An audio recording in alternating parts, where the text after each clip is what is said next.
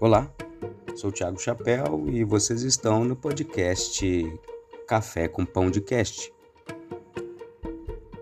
Notícias de minutos. A Anvisa, Agência Nacional de Vigilância Sanitária, autorizou o início do estudo clínico da vacina Butanvac, de combate à Covid-19.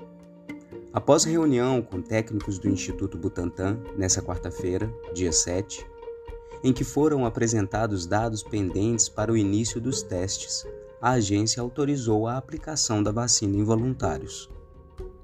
O protocolo clínico da Butanvac já havia sido aprovado pela agência no dia 9 de junho, mas estavam pendentes dados sobre a inativação do vírus. A primeira etapa dos estudos clínicos vai envolver 400 voluntários com 18 anos ou mais. A vacina será aplicada com duas doses, em um intervalo de 28 dias, entre a primeira e a segunda dose. Obrigado por acompanhar nosso podcast e volte sempre.